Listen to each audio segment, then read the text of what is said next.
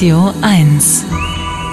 Was haben Birnbäume eigentlich unter Wasser verloren? Sie spenden Leben üblicherweise an Land, hier aber eben eine Grundlage für Leben. Das haben Forscherinnen und Forscher aus den Niederlanden rausgefunden und dieser Mann hier weiß mehr drüber.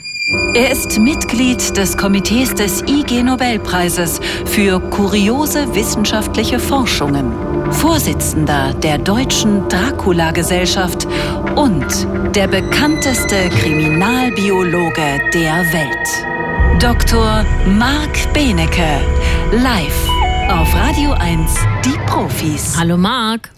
Ich wünsche dir einen wunderschönen, äh, wässrigen, sandigen, birnigen guten Morgen. Ich kannte übrigens von, deiner, von deiner Anmod dieses Gedicht oder diese Geschichte, die du genannt hast mit ja. dem Birnbaum, kannte, kannte ich gar nicht. Ach nee, oder? Dieser Mann, der jedem Jungen und jedem Mädel im Herbst eine Birne schenkt und am Ende darum bittet, dass man ihm eine mit ins Grab äh, geben soll und dann wächst daraus so ein Baum, der im Herbst die, die Jungs und Mädchen auch immer so anrauscht, äh, ob sie eine Birne möchten? Oh, das ist mir zu traurig. Soll ich da sowas, das, oh, jetzt Ich sehe darin eher das Schöne und Hoffnungsfrohe. Na gut, das versuche ich auch mal. Okay, versuchtest du mal bitte unter Wasser.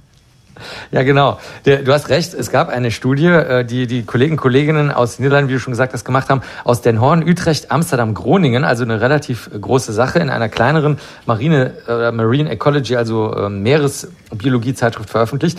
Und äh, zunächst mal, warum haben die überhaupt Birnbäume ins Wasser geworfen? Also die Birnbäume sind übrig, weil, das wusste ich gar nicht, im Obstbau, wenn die, wenn die Bäume alt werden, so nach 25 bis 30 Jahren, braucht man die nicht mehr, dann werden die weggeschmissen meistens. okay, gesagt, okay, da hätte ich ja nun wiederum schon gedacht, dass so, so Obsthölzer total begehrt sind bei ja. Leuten, die da irgendwelche Furniere draus machen oder so, aber ist gar nicht so. Besonders Kirsche vielleicht, aber bei Birne aus irgendeinem Grunde scheint es nicht so hm. zu sein. Doch, aber Kirsche hast du recht, das habe ich auch schon gehört. Und ähm, die haben jetzt gesagt, gut, dann kriegen wir die Bäume ungefähr 200 oder 192 für die für die kauzigen Menschen, die da draußen. Und äh, die haben sie dann zu einer Pyramide zusammengebunden und im äh, Meer versenkt, weil das äh, ahnen natürlich alle schon immer mehr Lebewesen im Meer leben und man äh, wusste seit 1995, da sollte so eine Öllagerungsplattform versenkt werden. Die Brand Spahn hat Greenpeace mhm. die besetzt und dann hat die Nature, die bekannteste Zeit, naturwissenschaftliche Zeitschrift, die wichtigste ähm, der Welt, hat dann gesagt, oh, richtig in der Titelstory, also Leute immer langsam, das ist gar nicht so schlecht, was im Meer zu versenken, weil dann können nämlich Lebewesen da das als Brutraum benutzen oder als Schutzraum oder als Fressgrund oder überhaupt als Lebensraum, also immer langsam. Also jetzt haben die Kollegen gesagt, gut, da wir in der Nordsee und im Wattenmeer immer weniger Lebewesen haben, probieren wir das mal aus und haben in sehr, sehr kurzer Zeit, muss man echt sagen, April 2022 haben sie diese Bäume versenkt, diese zusammengebunden und im August 2022 geguckt und in der Tat, innerhalb dieser wirklich kurzen Zeit für, für biologische Zeiträume sind dann ganz viele verrückte Sachen passiert. Also mhm. erstens, ältere Fische haben sich dort angesiedelt, die also schon dort gelebt hatten und fanden es schon mal gut da in der, in der riesigen Holzpyramide. Dann zweitens haben sich sehr viele kleine Lebewesen angesiedelt, zunächst mal Seepocken, dann bei den Seepocken äh, Flohkrebse, dann so runde Manteltiere, sehr, sehr schön. Molgula heißen die, wunderschön.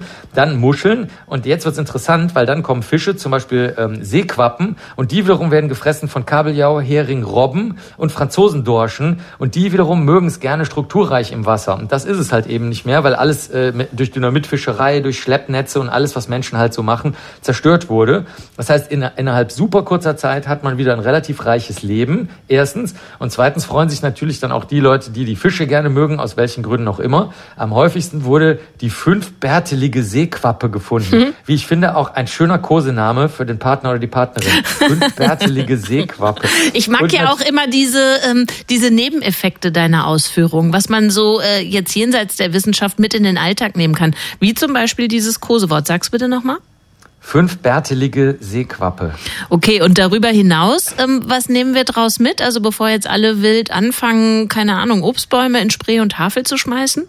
Doch, können Sie ruhig machen. Also man sollte vielleicht das markieren, falls die Schifffahrt das nicht möchte. Das wurde hier auch gemacht mit so großen Bojen. Aber im Großen und Ganzen kann man das machen. Die Forscherinnen und Forscher sagen, das ist eigentlich immer passiert, dass durch Flüsse und alles andere riesige Mengen Holz ins Meer und eben auch in Flüssen eingespült wurden und dadurch diese biologischen Kreisläufe am Laufen gehalten wurden. Und erst in der Neuzeit hat man angefangen, das sauber zu halten, das Ufer glatt zu machen, irgendwelche Dämme zu bauen, so dass das aus dem Fluss nicht mehr ins Meer reinspült. Also könnten ruhig alle mal ausprobieren, auch in der Spree und an der Havel und in Seen in Potsdam und sonst wo einfach mal Zeugs ins Wasser schmeißen, am besten eben Holz, weil es biodegradable ist, gerne Hartholz, also Apfel, Birne, Kirsche. Also nicht das die E-Scooter wie in Berlin sonst so. genau, E-Scooter nicht und auch nicht Weichhölzer. Zum Beispiel Weihnachtsbäume, das bringt nicht viel, weil die innerhalb von fünf Jahren auch komplett aufgelöst sind. Das ist ja meistens Fichte oder irgend sowas. Mhm. Und äh, dann kann man einfach gelegentlich da mal vorbeischauen und sich dieses äh, bunte Leben, was dann dort entsteht, anschauen. Und in der Nordsee, im Wattensee, gibt's auch noch zusätzlich den Meeressalat, der da auch sich ansiedelt. Also es ist richtig schön und tolle Muscheln. Ich denke, in Spree und Havel ist es was anderes. Bitte probieren Sie es aus, liebe Hörerinnen und Hörer, und senden Sie ans die Radio 1 Redaktion, was Sie da Schönes gefunden haben. Vielen Dank für die Ausführungen und für ein neues Aufgabengebiet äh, von Herrn von Ribbeck. Danke dir dafür. Sehr gerne.